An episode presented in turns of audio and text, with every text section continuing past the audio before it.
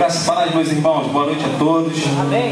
Boa noite a você que nos assiste pela rede social. Vamos dar continuidade.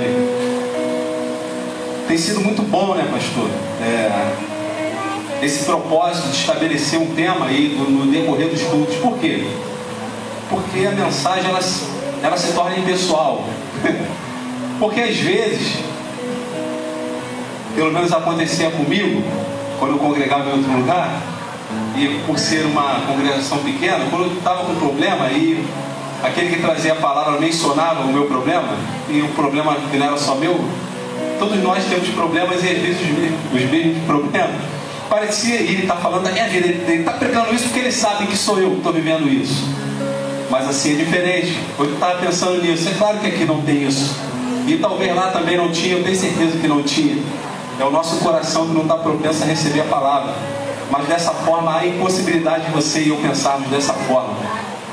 E o que nós vamos compartilhar hoje é a tentação nos sentimentos, ou um sentimento dividido, um ânimo dobre. Nós vamos falar sobre isso, já como o Fernando já falou. E nós vamos usar como referência a vida de Elias, irmãos. Que tremendo é o exemplo de Elias. Até na sua fraqueza ele é exemplo para nós. E o pastor falou sobre tentação na primeira, no primeiro dia da mensagem, ele falou sobre Cristo, a tentação de Cristo no deserto. E nós aprendemos aqui ano passado, ano retrasado, segundo ano retrasado, sobre um tema, a impecabilidade de Cristo.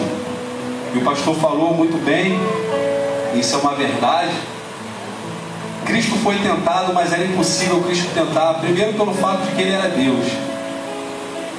100% homem, 100% Deus. Era impossível ser tentado, ser, se sentir tentado. O segundo princípio, de dentre muitos, porque ele é o verbo que se fez carne, pensa comigo. A palavra de Deus ela é uma só e é verdadeira e ela não falha. Se, a, se Cristo tivesse, aquele que é o verbo que se fez carne, tivesse a possibilidade de pecar, as profecias acerca de Cristo elas seriam variáveis, seria, não, seria, não seriam firmes. Ou seja, Deus ia profetizar e ia dizer assim: é possível que isso não aconteça. Por quê? Porque Jesus pode pecar. E eu aprendo o seguinte, irmão: se Jesus pudesse pecar, ele pecaria. Sabe por quê? Porque não teve um homem que veio à terra e não pecou. Só Jesus. Mas Adão e Eva eram perfeitos, sim, mas ele não era um Deus. E nós vamos aprender que não é o lugar que me faz pecar, porque Adão e Eva pecaram no paraíso, irmão no lugar perfeito. O que faz pecar é o fato de sermos homens. Deus não é falho, Deus tem plano e propósito.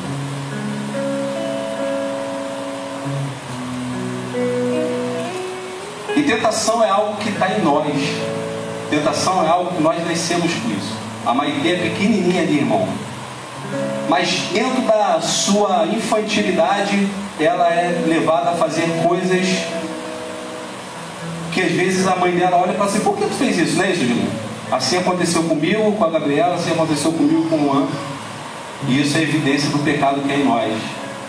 A Bíblia diz que nós estávamos mortos, mas Cristo nos vivificou, Deus nos vivificou. O que é isso? O Espírito de Deus habita em nós, os que creem, e vivificou o nosso espírito.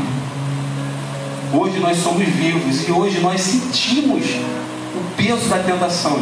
Antes não, antes nós cedíamos facilmente ela. Hoje ela dói em nós, hoje ela arde em nós, hoje ela às vezes quer nos massacrar. Por quê? Porque só sente quem está vivo. Eu e você estamos vivos. Por isso que tu chora, por isso que eu choro. Quando nós sentimos na nossa carne aquele mal que vem, como se fosse uma ordem: faça isso, faz aquilo. Por quê? Porque não basta, irmão, as circunstâncias. Se formos para uma ilha, irmão, se formos para um paraíso hoje, nós iremos pecar. A gente vai murmurar, irmão, a gente vai reclamar do que não tem. Provavelmente. Por quê? Ou melhor, vai ser tentado a fazer. Por quê? Pelo simples fato de sermos seres humanos, caminhando num processo de santificação e glorificação desse corpo. Entenda, um dia não pecaremos mais, mas hoje ainda corremos o risco de pecar. Essa é a nossa realidade, irmão. E a gente precisa entender isso, sabe por quê? porque isso vai nos levar para perto do Senhor. Primeiro Reis, capítulo 19. Não precisa ficar de pé, porque eu vou ler do versículo 1 ao versículo 21. Deixa eu acelerar a leitura, irmãos. Elias será um exemplo para nós, mas a glória é do Senhor. Que diz assim: E Acabe fez saber a Jezabel tudo quanto Elias havia feito e como totalmente matara todos os profetas à espada. Então Jezabel mandou o mensageiro a Elias a dizer: Assim me façam os deuses e outros tanto. Se de certo amanhã a estas horas não puser a tua vida como a de um daquele que tu matou, que tu mataste. Porque vendo ele, se levantou e para escapar com vida se foi ver Berseba, que é de Judá, e deixou ali o seu moço. E ele foi ao deserto, caminho de um dia, e veio e assentou-se debaixo de um zimbro. E pediu em seu ânimo a morte e disse: Já basta, ó Senhor, toma agora minha vida, pois não sou melhor do que meus pais. Ele deitou-se e dormiu debaixo de um zimbro. Eis que então um anjo tocou e lhe disse: Levanta-te e come. E olhou, e eis que à sua cabeceira estava um pão cozido sobre as brasas e uma botija de água. E comeu e bebeu e tornou a deitar-se. Misericórdia. E o anjo do Senhor tornou segunda vez e o tocou e disse: Levanta-te, come, porque muito comprido te será o caminho. Versículo 8: Levantou-se, pois, e comeu e bebeu, e com a força daquela comida caminhou 40 dias e 40 noites até Horebe, o monte de Deus. E ali entrou numa caverna e passou ali a noite, e eis que a palavra do Senhor veio a ele e lhe disse: Que fazes aqui, Elias? E ele disse: Tenho sido muito zeloso pelo Senhor, Deus dos exércitos. Porque os filhos de Israel deixaram o teu concerto, derribaram os teus altares e mataram os teus profetas à espada. E eu fiquei só, e buscam a minha vida para me tirarem. E ele lhe disse: Sai para fora e põe-te neste monte perante a face do Senhor. E eis que passava ao Senhor como também um grande e forte vento, que fendia os montes e quebrava as penhas diante da face do Senhor. Porém o Senhor não estava no vento. E depois do vento, um terremoto, também o Senhor não estava no terremoto. E depois do terremoto, um fogo, porém também o Senhor não estava no fogo. E depois do fogo, uma voz mansa e delicada. E sucedeu que, ouvindo a Elias, envolveu o seu rosto na sua capa e saiu para fora. E pôs-se à estrada da caverna.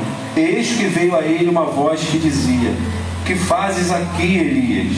E ele disse: Eu tenho sido em extremo zelo pelo Senhor, Deus dos exércitos, porque os filhos de Israel deixaram teu conselho, derribaram os teus altares e mataram os teus profetas à espada. E eu fiquei só e busco a minha vida para me tirarem. E o Senhor lhe disse: Vai, volta pelo teu caminho para o deserto de Damasco. Vem e unge a Azael, rei sobre a Síria, também a Jeú, filho de Nício, o Girais, rei de Israel, e também Eliseu, filho de Safate, de, de Abel Meolá, o Girais profeta em teu lugar.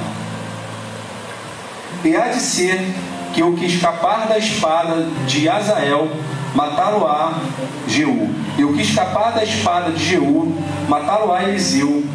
Também eu fiz ficar em Israel sete mil, todos os joelhos que se não dobraram a Baal, e toda a boca que não não o beijou. Partiu, pois, Elias dali e achou Eliseu, filho de Safate, que andava lavrando com doze juntas de bois adiante dele, e estava com a duodécima. Elias passou por ele e lançou sua capa sobre ele. Então deixou ele os bois e correu para Elias e disse: Deixa-me beijar meu pai e minha mãe, e então te seguirei. E ele disse: Vai e volta, porque eu tenho, porque te tenho eu feito.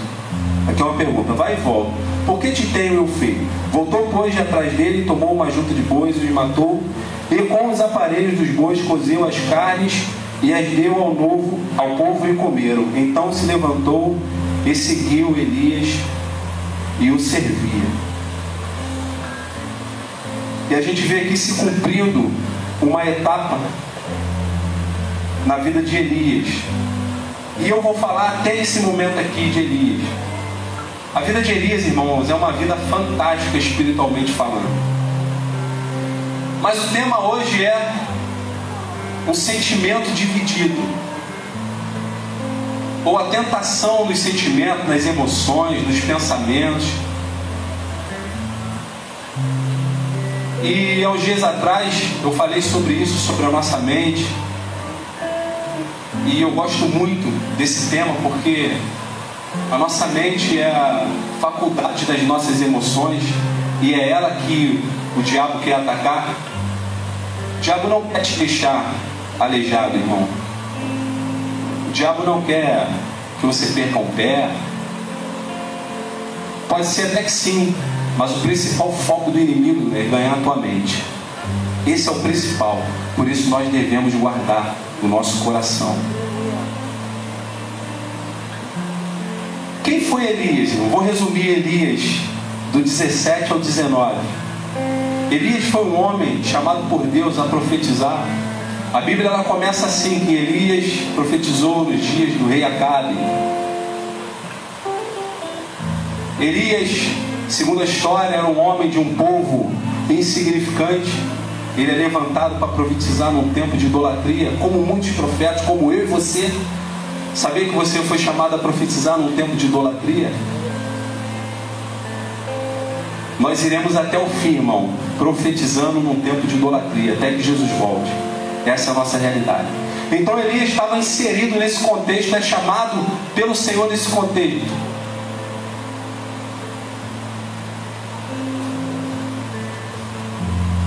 Deixa eu abrir meu papiro aqui. Vamos ver se eu vou conseguir que eu escrevi em hebraico hoje. Ele era um tisbita, morador de Gileade. Segundo 1 Reis 17, está escrito assim: que ele era tisbita de Gileade. E ele profetizou nos tempos do reinado do rei Acabe. Rei Acabe foi um rei que teve aliança, irmão, com Jezabel, uma, profetisa de Baal. O pai de Jezabel, se eu não me engano, foi Onri, Onri, né? Onri. Ele arrumou esse casamento com fins lucrativos. E Acabe caiu, irmão. E o rei caindo, caiu o povo. E o profeta Elias é levantado para esse desafio. É levantado para profetizar sobre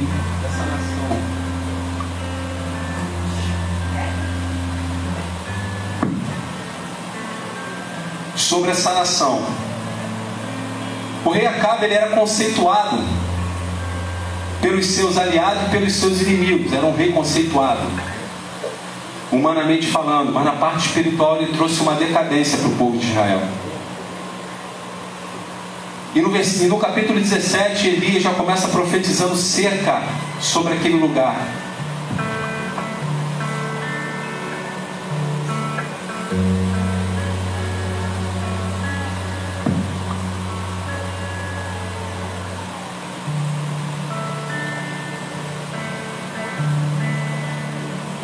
Onde tinha culto a outros ídolos, imoralidade, feitiçaria. Esse é o desafio de um homem levantado por Deus. Ainda no versículo 17,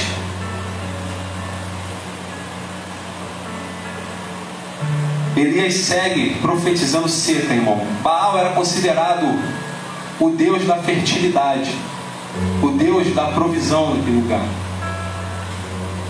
Então, de certa forma, essa profecia era uma afronta para os profetas de Baal. E Elias, assim como eu e como você, era perseguido pelo que profetizava.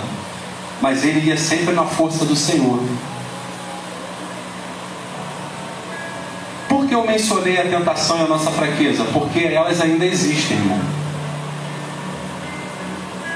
Mas nós caminhamos na força do Senhor. Quero dar uma pausa e abrir lá em 2 Coríntios, capítulo 4.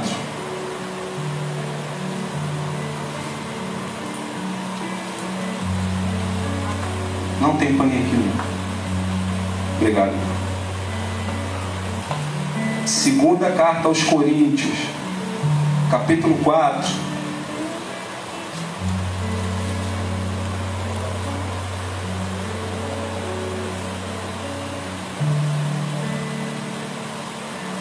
A partir do versículo 6, Deus assim, diz assim: Porque Deus que, di, que disse que das trevas resplandecesse a luz, é quem resplandeceu em nossos corações para a iluminação do conhecimento da glória de Deus na face de Jesus Cristo, uma obra espiritual na mente. 7. Temos, porém, esse tesouro, essa magnificência, essa esse algo extraordinário, nós temos essa sublimidade, nós temos essa riqueza, nós temos esse valor tremendo em vasos de barro. Somos nós. Para que a excelência do poder seja de Deus e não de nós. Em tudo somos atribulados, mas não angustiados, perplexos, mas não desanimados, perseguidos, mas não desamparados abatidos, mas não destruídos, trazendo sempre por toda parte a mortificação do Senhor Jesus Cristo no nosso corpo, para que a vida de Jesus se manifeste também em nossos corpos. E assim nós que vivemos, estamos sempre entregues à morte por amor de Jesus, para que a vida de Jesus se manifeste também em nossa carne mortal. Essa é a nossa realidade. Espírito Santo habitando em vasos de barro, frágeis, mas há em mim e você, irmão, uma glória inefável, como diz a palavra, que não se pode dizer o que é, que nos faz continuar avançando e profetizando sobre um lugar podre, que nos faz avançar profetizando sobre uma terra promíscua, uma terra idólatra, uma terra que confia no seu próprio eu, Estamos avançando, irmão. Talvez o teu momento hoje seja um momento de crise dos teus sentimentos. Talvez eu tenha subido aqui com um momento de crise nos meus sentimentos, mas eu fui designado a pregar hoje. Uma vez eu falei para o irmão, irmão, às vezes tu vai subir lá e tu está vivendo aquilo que tu ministrou, tu vai ter que pregar, porque amanhã, se Deus quiser, tu vai estar tá bem, pela fé. Porque se eu parar no dia de hoje, irmão, certamente o amanhã eu não vivo. Assim foi com Elias. E a gente vê que no versículo, no capítulo 17, irmão, o tempo não para, a obra não para. E depois de Elias ter profetizado seca, ele vai para um lugar onde Deus envia ele. Ele é alimentado por corvo, ele come carne e pão, e ele bebe da água do ribeiro. Depois aquele ribeiro seca. A profecia que ele profetizava se cumpriu. Deus fez secar. Acabou. Elias, não é só para o povo não, irmão, é para tu também. Sai daí, tu não vai beber água não. Secou. E manda Elias para Sarepta, irmão. Quando Elias chega lá, ele participa de outro milagre. Ele chega na casa de uma viúva.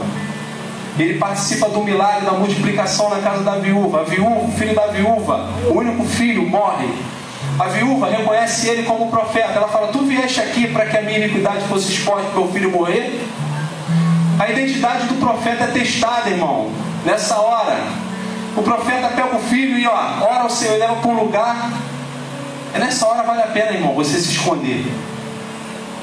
E ele vai para um lugar fora da vista da viúva, ora ao Senhor, traz o filho vivo de volta. Oh, que glória, irmão. Fantástico.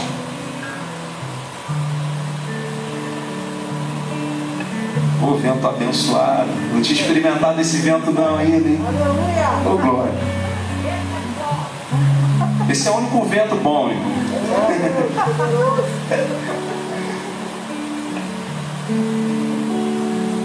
Vamos dar seguimento. Não quero ler hebraico não, vou ler aqui na Bíblia mesmo, tá? Versículo 18: E sucedeu depois de muitos dias a palavra do Senhor veio Elias no terceiro ano, dizendo: Vai e mostra-te a Acabe, porque darei chuva sobre a terra. Opa, vem mais milagre aí, irmão. Irmão, ele ouvia Deus, Elias ouvia Deus, irmão. Elias, ó, ouviu o Senhor direto, vem para cá, vai para lá, faz isso, se esconde, agora vai, fala, não fala, faz, bota a mão e põe, ora, vai cair fogo, não vai, Elias não. Irmão, Elias, um vaso de barro.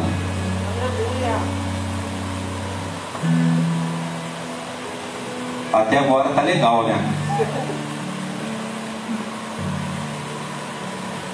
E Elias se mostra, ou Deus manda Elias se mostrar Cabe e Acabe tinha um, um mordomo, um oficial chamado Obadias, que a Bíblia diz que ele era um homem muito temente, muito temente a Deus. Esse Obadias escondeu 100 profetas, irmão, que não morreram.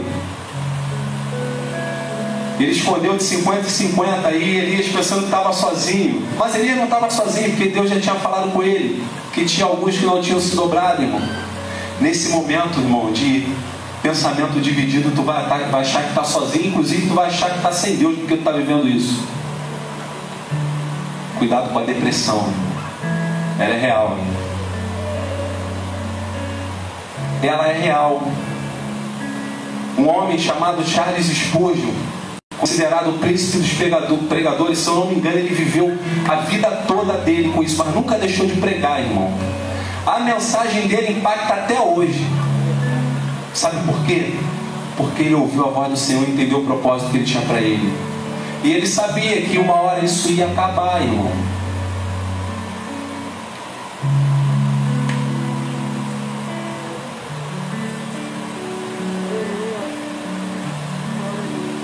E Obadias encontra Elias e diz assim: não, na verdade, quando ele, Obadias encontrou Elias, Elias já tinha o propósito de se encontrar com Acabe. Olha só,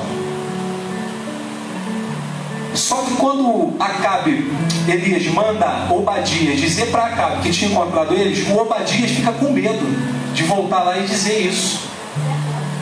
Mas Elias fala: Não, volta lá, porque certamente ele não vai te matar, não. Ele não vai te fazer com que fez com os outros. Volta lá e diz que eu estou aqui. E Obadias volta.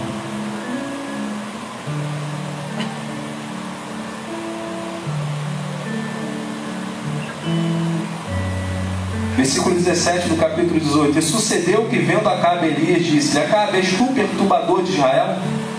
Então disse ele: Eu não tenho perturbado Israel, mas tu e tua casa, ou a casa de teu pai, porque deixaste os mandamentos do Senhor e seguiste os balaíns.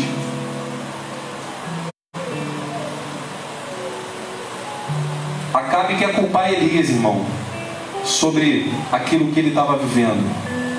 Acabe foi levantado para reinar sobre o povo de Israel, mas ele se desviou e pagou um preço.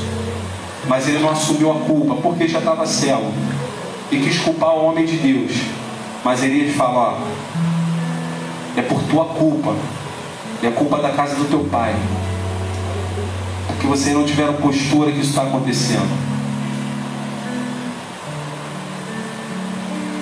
Elias, um homem de Deus, um homem direcionado pela palavra, ele reúne o povo no Monte Carmelo. E ele diz para o povo, versículo 21. Até quando cocheareis entre dois pensamentos? Se o Senhor é Deus, seguiu.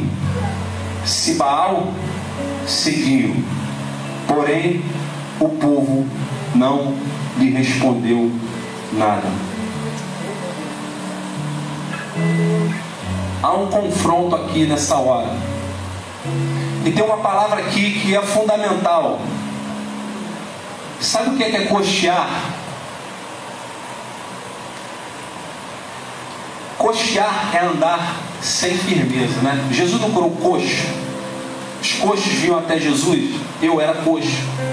E Jesus fez eu andar normal. inclusive correr para ele. Só que ele fala em cochear em pensamento.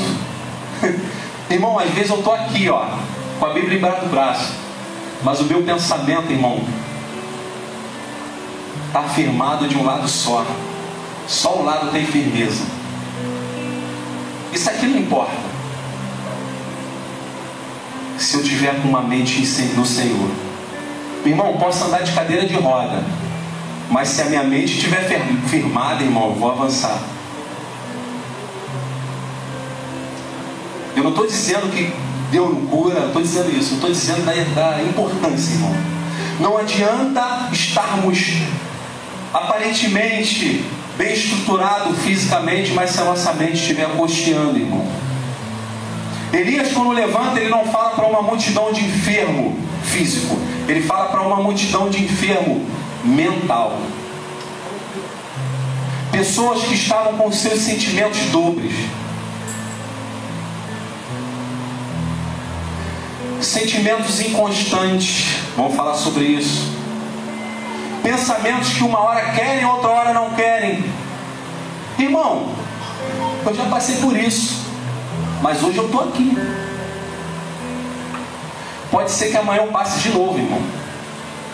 Aliás, vai chegar lá na frente e eu vou sentir a vontade de novo de desistir. Pode ser que seja amanhã. Não se apavore não, igreja, essa é a nossa realidade. Elias, o homem de Deus, nessa hora exortava: siga Deus, não desista, caminhe firme. Quem vocês querem? Batia, deve ter batido no púlpito. Vocês querem quem, irmão? Querem Baal ou querem Deus? E a mensagem de Elias não teve retorno, porque diz que o povo não falou nada, provável que me dá a entender. E Elias propõe, irmão, um desafio. Acabe os profetas de Baal. Ele manda pegar os bezerros, separa o sacrifício para um, sacrifício para outro. E aí ele propõe o desafio que todos sabem, aquele desafio quando cai fogo do céu, queima, e o todo o povo diz que só o Senhor é Deus. Tem dia que a gente diz, não quero, tem dia que a gente diz, só o Senhor é Deus. No dia seguinte a gente diz, não quero, no outro dia a gente diz, só o Senhor é Deus. Irmão, enquanto a gente estiver dizendo, dizendo só o Senhor é Deus, tá bom. O problema é quando a gente parar no não quero pode até falar, não quero hoje, irmão, mas Deus vai te dar força para tu falar, só o Senhor é Deus, porque só Ele faz isso. Irmão, essa é a nossa realidade. Eu não estou eu não tô aqui pregando que você tem que ficar, eu estou dizendo que nós teremos momentos de aflições, e eu vou te dizer, irmão, isso é um dom de Deus. Porque nós vamos aprender com o pastor Gilson na palavra que isso é uma virtude, irmão.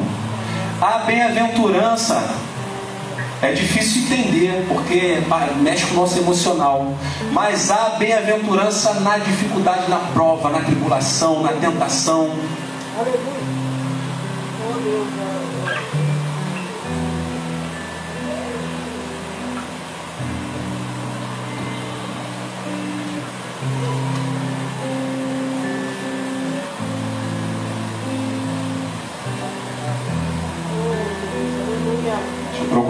está em hebraico.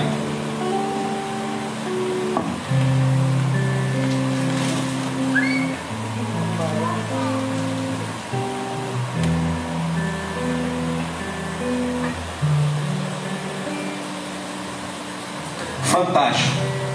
Boa vida de Elias, né?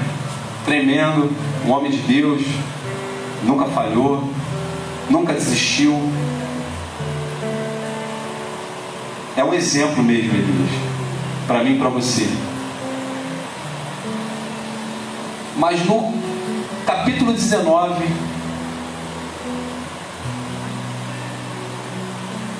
eu quero ler o finalzinho dos 18.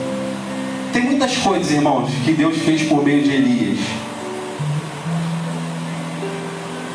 Mas no versículo 46 do capítulo 18, diz assim: E a mão do Senhor estava sobre Elias, o qual cingiu os lombos e veio correndo perante Acabe até a entrada de Jezreel. Fantástico. Mas o 19 diz assim: E Acabe fez saber. Eu vou usar um termo aqui, vou incluir aqui, ou vou recitar, não vou incluir na palavra.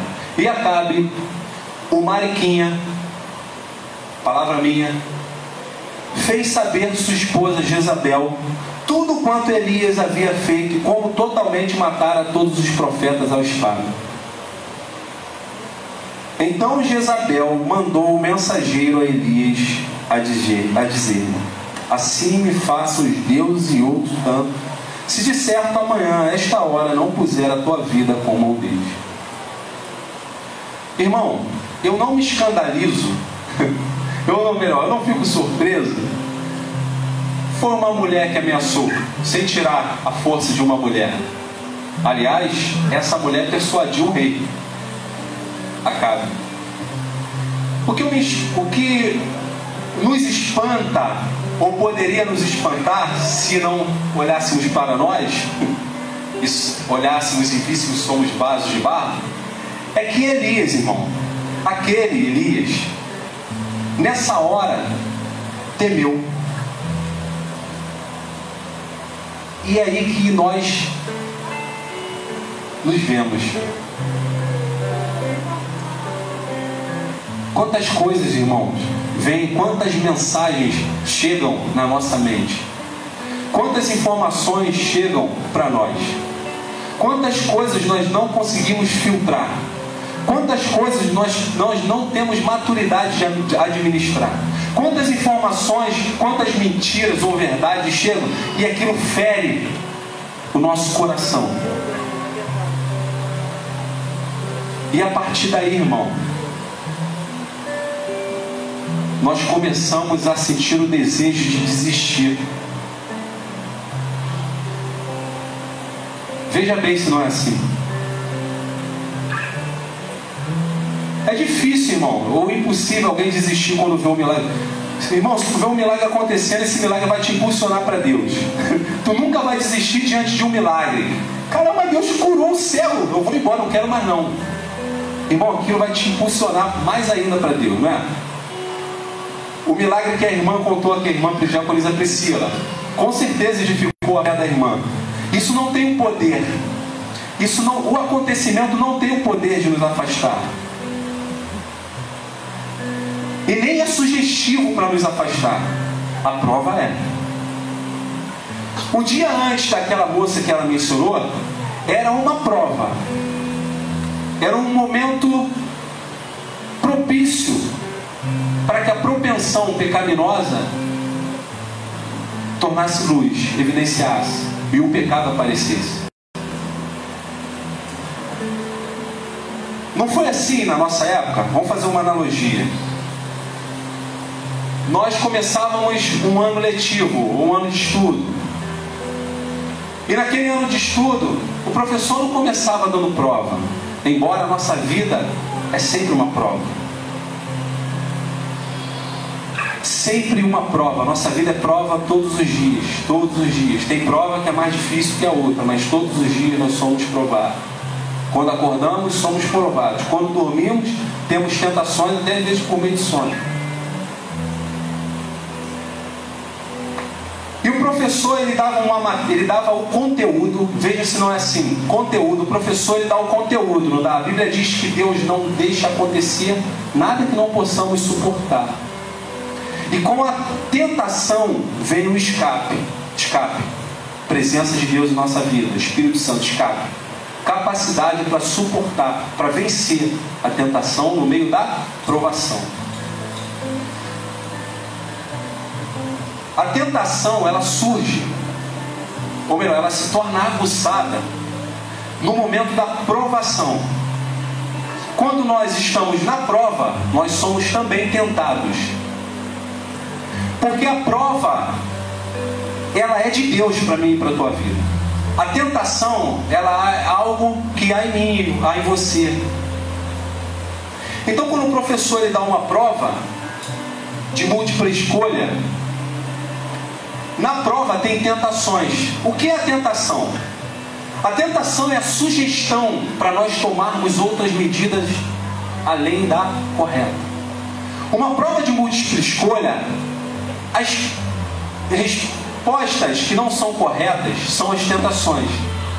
A que é correta é o que deve ser feito, praticado, para que nós tenhamos a aprovação do Mestre. Então, quando ele nos dá a prova e nós sabemos, nós conhecemos, nós temos o conteúdo que foi dado e nós praticamos, nós seremos aprovados. Mas se nós não conhecemos direito aquilo que o Mestre nos deu, nós somos tentados, nós ficamos confusos a fazer coisas que não é correto. Aliás, a gente não sabe às vezes nem o que é correto. Então, por exemplo, tem a opção A, B, C e D. Na prova, você vai olhar, irmão, e você vai ser tentado a marcar porque é sugestivo. A tentação era sugestiva. Tu tá no meio de uma situação, aquela situação feriu teu sentimento, tua emoção. Eu passei por isso essa semana. Você vai ser tentado a tomar uma medida que não é a palavra. Você está sendo provado a praticar a palavra, mas tu vai ser também tentado a não fazer aquilo que é correto. E há um perigo nisso de nós sermos rejeitados, anulando aquilo que não é correto. Irmão, na época de escola me deixava mais confuso, eu falei com a minha esposa, quando botava assim, todas as alternativas estão corretas. Nenhuma delas estão correta. Somente a 1 e 2, ou somente a A e B está correta. Quando eu não sabia nada, então, misericórdia, irmão. Mas aqui não pode chutar não, irmão. Aqui, ó, implica na minha e na tua vida.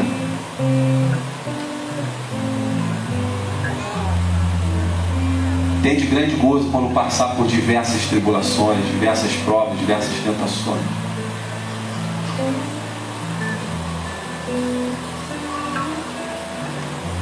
Então Elias vai para a caverna, irmão.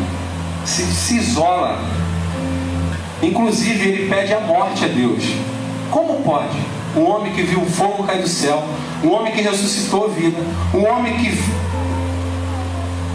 profetizou a seca, um homem que profetizou e a chuva caiu. E todas as outras coisas após o capítulo 19. Nessa hora ele pede a morte. Ele não pede só para parar o ministério dele, não. Ele pede para morrer, ele pede para Deus que ele morra.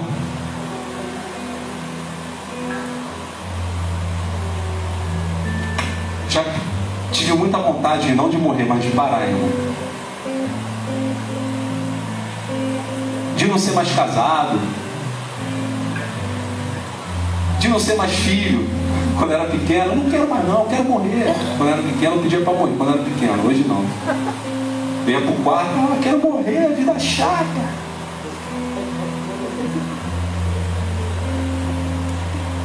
Por quê, irmão? porque eu não tinha uma estrutura mental. E eu era abalado facilmente.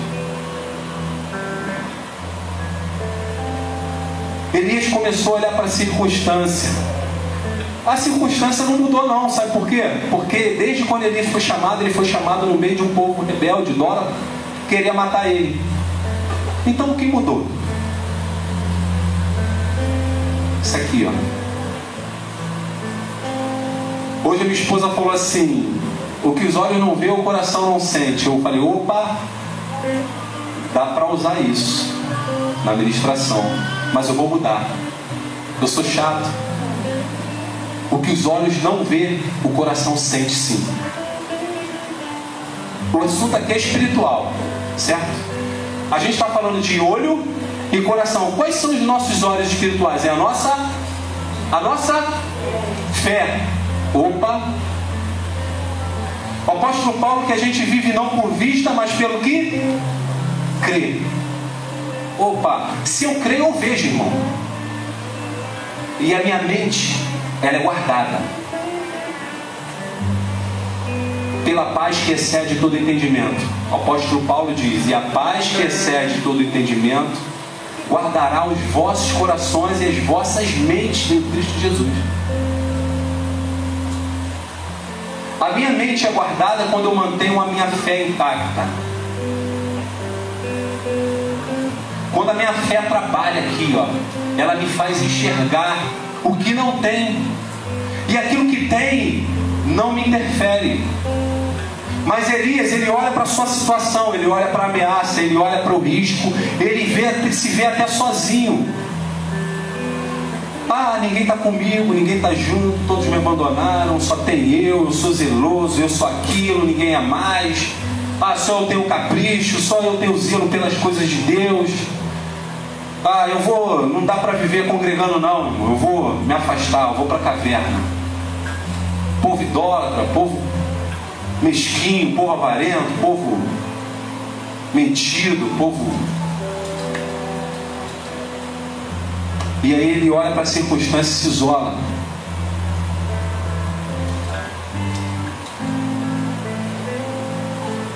Mas o Senhor, irmão, o Senhor vai lá o resgatar.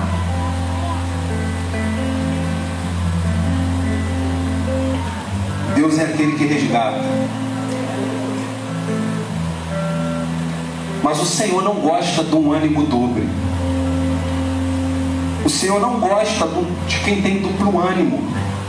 Ou melhor, não gosta do duplo ânimo. O Senhor não gosta daquele que fica cocheando. O Senhor reprova essa pessoa. Mas é graça. Porque Deus volta e resgata Elias. Desperta Elias. Dá ânimo a Elias.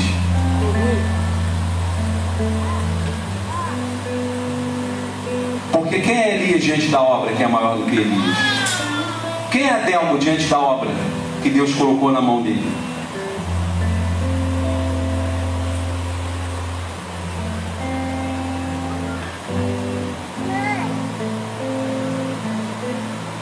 Tiago 1, versículo 8.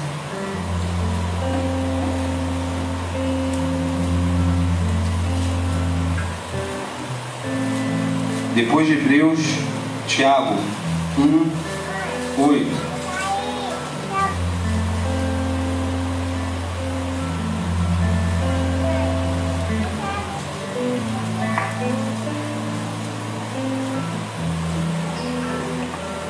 Diz assim: O homem de coração dobre.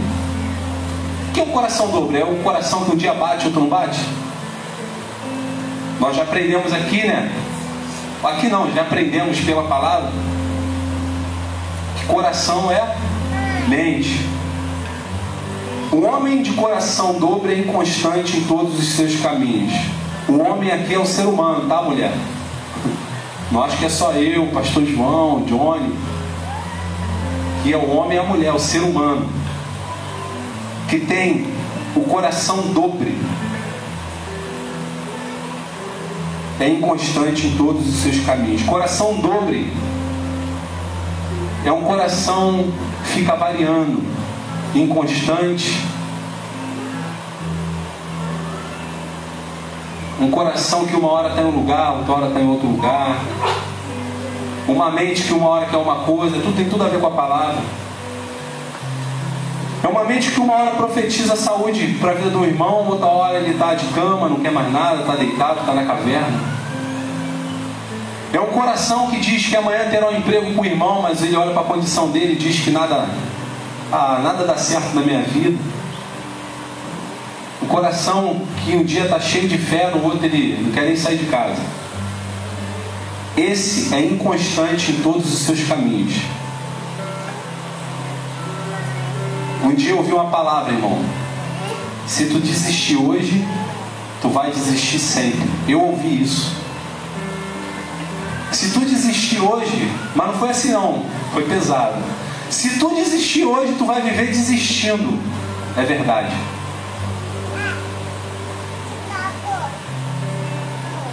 Isso é um espírito de falência. Não estou dizendo espírito mal, não. É um, é um estado de falência. Tudo que Deus põe, fala que tudo que colocar a mão será abençoado. Esse, esse espírito, esse sentimento, ele diz que tudo que tu colocar a mão vai dar ruim. Aí tu nem começa, irmão. Não desista. Diante da tentação dos teus sentimentos você vai ter, não desista. Nós aqui, irmãos, estamos o tempo todo pregando sobre a tentação. Gente não está dizendo que a tentação é errada. Ninguém está dizendo, ó, pare de ser tentado, porque não tem como. Porque se dissermos isso, iremos contra palavras. A gente está dizendo que há um perigo na tentação, há um perigo na provação.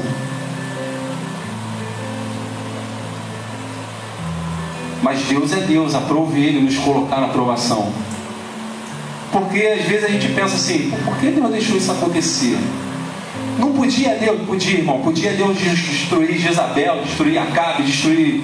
Poderia Deus lá no início já destruir Satanás, a história dele, não sou eu que mando, não posso dizer por que fizeste assim. Eu sou vaso, sou barro, eu não posso dizer para o Criador, por que você me fez um vaso sem alça? Não, ele me fez assim porque a minha vida assim vai glorificar ao Senhor. Essa minha história de vida, o meu testemunho, vai glorificar e vai engrandecer o nome do Senhor. Eu sou esse vaso, irmão. Eu sou esse vaso que Deus fez. E eu não nasci assim, Ele me fez assim a partir de quando eu conheci. Tiago 4, 8 também diz: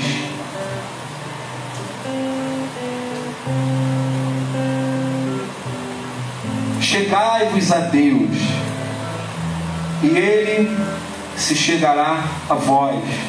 Limpai as mãos, pecadores, e vós de duplo ânimo, purificai o coração.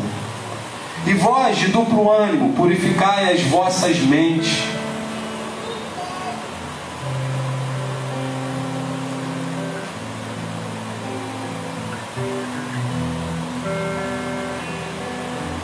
Tiago dá um caminho aqui para nós. Chegai-vos, pois, a Deus. Chegai-vos, pois, a Deus. Elias não endureceu o coração, irmão. Elias, mesmo na caverna, ele estava sensível à voz de Deus. Talvez ele não quisesse naquele momento. Mas é a voz de Deus que faz eu desejar novamente Ele. É a voz de Deus que faz você, irmão, sentir novamente o desejo pelas coisas dele.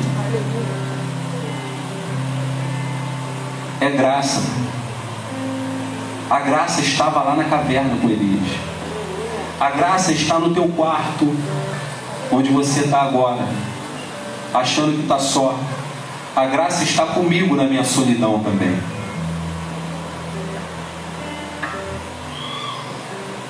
Se eu não me engano, em Hebreus diz assim: Quando ouvires a voz do Senhor, não endureçais o vosso coração. Está ouvindo a voz do Senhor agora, irmão? Não endureça o coração. Aliás, eu acho impossível quando Deus fala, a voz dele não penetrar, irmão. Quando Deus fala, Deus fala, não emoção. Quando Deus fala, a voz dele, meu irmão, penetra e a palavra dele, quando chega, ela cumpre aquilo pela, pelo qual ela foi destinada. Deus não perde para o meu coração. Se é Deus que está falando contigo, certamente vai acontecer. Tenho certeza. Não seja tentado pelos seus sentimentos. Ele é enganoso. Ele vai te atrair, irmão, para um lugar sombrio. E vai sugerir práticas pecaminosas que aos teus olhos vão parecer boas, vão parecer louváveis, vão parecer que estão alinhadas com a palavra. Mas lembre-se, a falta de fé pode me cegar e pode te cegar. Pode embaçar a nossa vista, pode tornar turva e novamente nos fazer miseráveis, mendigando. Mendigando mendicando, porque foi assim com o filho pródigo. Deixou seu sentimento, irmão, falar, tomou uma decisão precipitada, mendicou. Saiu do milhão, saiu dos milhares, saiu da preciosidade, saiu da riqueza de estar na presença do Pai, se isolou, desejou comer lixo, bosta. Não diz isso a palavra, mas é isso que acontece com aquele que dá vazão aos seus sentimentos. Ore, peça a Deus força, e Ele vai te tirar e me tirar da caverna. Esse é o nosso Deus, irmão. A palavra deixa todo mundo nivelado. É disso que eu gosto. Nivelado, irmão. Se eu compartilhar contigo a, tua, a minha vida, você vai compartilhar comigo a tua, e nós veremos que somos iguais. Não tem diferença. A diferença está quando Deus entra na vida de um homem. Não na condição humana, mas nas práticas. Porque a nossa condição é a mesma Somos filhos, fomos adotados, temos a identidade de Cristo, como o pastor ministrou, mas ainda sofremos na carne, na hora da prova, a tentação. Isso não é um mal, irmão. Isso é uma virtude. A dor vem, e quando a dor vem, Deus está do teu lado junto.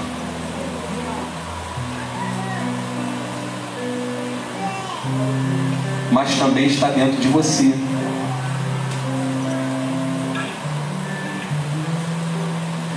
Amém?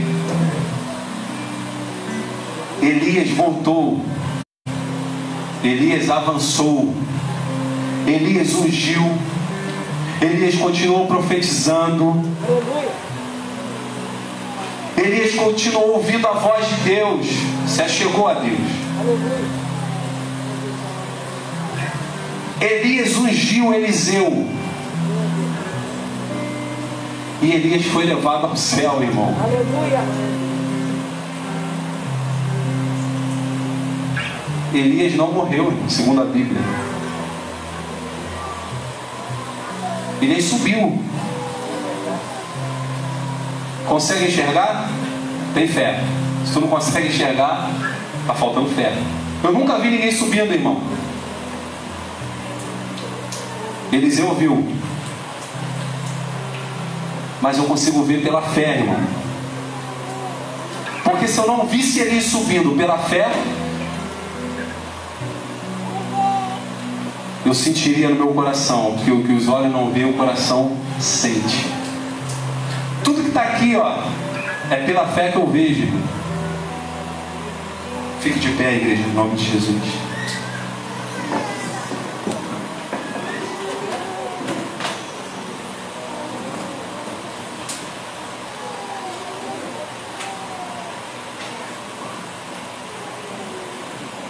Feche teus olhos, vamos orar.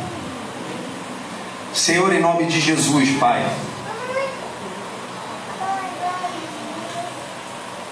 Tua palavra diz que muitas, muitas são as aflições do justo. Verdade.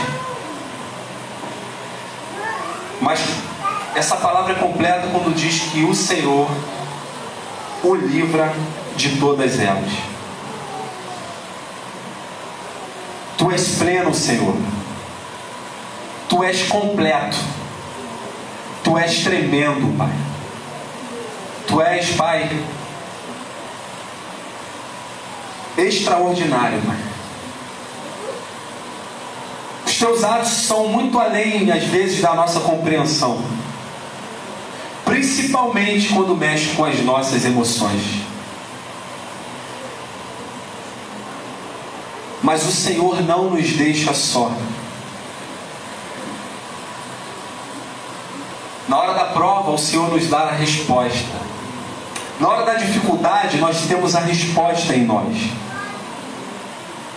Jesus diz que o Espírito Santo viria e que ele nos diria tudo o que deveríamos fazer. Essa palavra é para os discípulos, mas eu tomo posse dela.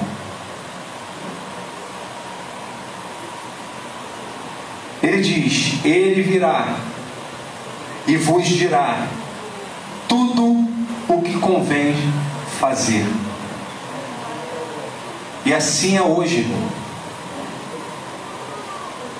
Assim é hoje, Deus. É o Teu Espírito Santo que nos guia. É o Teu Espírito Santo que nos traz a memória, a atitude que devemos tomar, sim. Mas por sermos pais, seres tão frágeis, a nossa carne ela sugere, ela sugere caminhos longe de ti, de ti. Ela sugere práticas que te abominam, ou melhor, que o Senhor abomina, que te ofende, Senhor. Ela sugere práticas, Senhor, que te desagradam. A nossa carne sugere coisas, Pai, que fazíamos antes de te conhecer. Sugere coisas que não te louvam, que não glorificam o teu nome. Senhor, eu ainda clamo pela tua misericórdia. Eu ainda clamo pela tua graça, a tua bondade, o teu favor. Assim também eu clamo pela vida dos meus irmãos que nessa hora estão aqui ouvindo essa palavra. Por aqueles que estão em casa também compartilhando dessa mensagem. Que talvez esteja no seu na sua caverna, no seu lugar de, de fuga, no seu lugar de esconderijo, no seu lugar talvez de aprisionamento, Senhor. E eu peço a Deus, a Ti que Tu possa nessa hora, pelo poder que há no nome de Jesus, e pelo poder que há contido em Tuas mãos, e a Tua palavra me garante, Senhor, que elas não estão encolhidas para fazer o bem. Então nessa hora, Pai, eu te peço, Deus, e me entristeço com aqueles que nessa hora estão tristes, abatidos, e eu clamo por eles, Senhor. Eu clamo por esses que estão sucumbindo, Senhor, aos seus sentimentos, Pai. Que estão sucumbindo em meias circunstâncias, assim como foi Pedro. Pedro é a representatividade da igreja. Uma hora está cheio de fé, noutra hora arranca a orelha de um soldado. Age segundo a sua emoção. Numa hora caminha sobre o mar e noutra hora afunda. Mas eu vejo que em todos os momentos ele estava ao lado de Jesus e Jesus ao lado dele. Pedro que uma hora fica sabendo da morte de Jesus e volta a pescar. E no mesmo lugar onde estava pescando, Jesus volta e restaura a fé de Pedro. Isso é maravilhoso, Pai. Porque mostra a fraqueza do homem, mas, sobretudo, mostra a tua grandeza. E o que eu falo hoje, eu não falo da minha fraqueza, a ênfase não é essa. Sempre, Pai, eu vou dar ênfase ao Evangelho. O Evangelho é algo poderoso sobre aquilo que é miserável. E que o teu Evangelho seja cumprido nessa noite aqui, Pai. Algo que é grandioso sobre aquilo que é miserável. Mesmo que seja difícil, Senhor, em nome de Jesus, Pai, nos ajuda a avançar para o dia de amanhã. Nos faz entender que Tu estás no controle e no comando de nossas vidas. Essa prova não é para nos abater.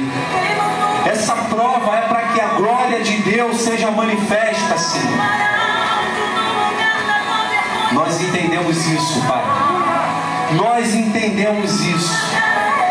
E nós fazemos a declaração de Paulo, dizendo que essa leve e momentânea tribulação produz em nós um peso de glória. Faz isso conosco, Senhor. Faz isso em mim. Faz isso no meu irmão. Faz isso no teu povo espalhado na face da terra. Faz isso naquele que hoje precisa de uma ajuda, Pai, no seu quarto. Em nome de Jesus Cristo. Essa é a nossa oração. Em nome de Jesus. Amém. Amém. Glória ao Senhor. Essa é a mensagem da noite. Como eu sempre digo, leia a Bíblia. O irmão ontem falou assim comigo: eu, eu queria ler a Bíblia, mas eu não consigo compreender, é difícil para mim, mas eu quero ler muito. Eu falei, e ele está caminhando há pouco tempo, e isso acontece mesmo. Eu falei para ele assim, eu falei, irmão, pensa numa criança. Uma criança nunca perde a fome. Uma criança, ela sempre vai ter fome, mas nem sempre ela vai comer qualquer comida.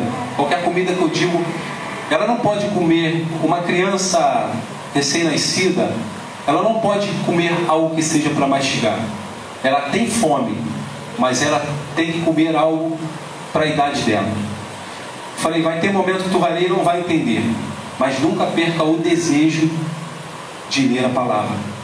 Isso que está em você é fome, mas o que você consegue digerir é aquilo que é o lugar onde tá, você está hoje. Se você consegue compreender isso, é porque esse é o alimento para você hoje. Mas amanhã devido à tua fome e o teu crescimento, com aquilo que tem se alimentado hoje, que é a vitamina essencial para a tua vida espiritual, vai te levar para o amanhã e amanhã terá um alimento novo. Nunca perca a fome, nunca perca o desejo de se alimentar da palavra, irmão. Amém?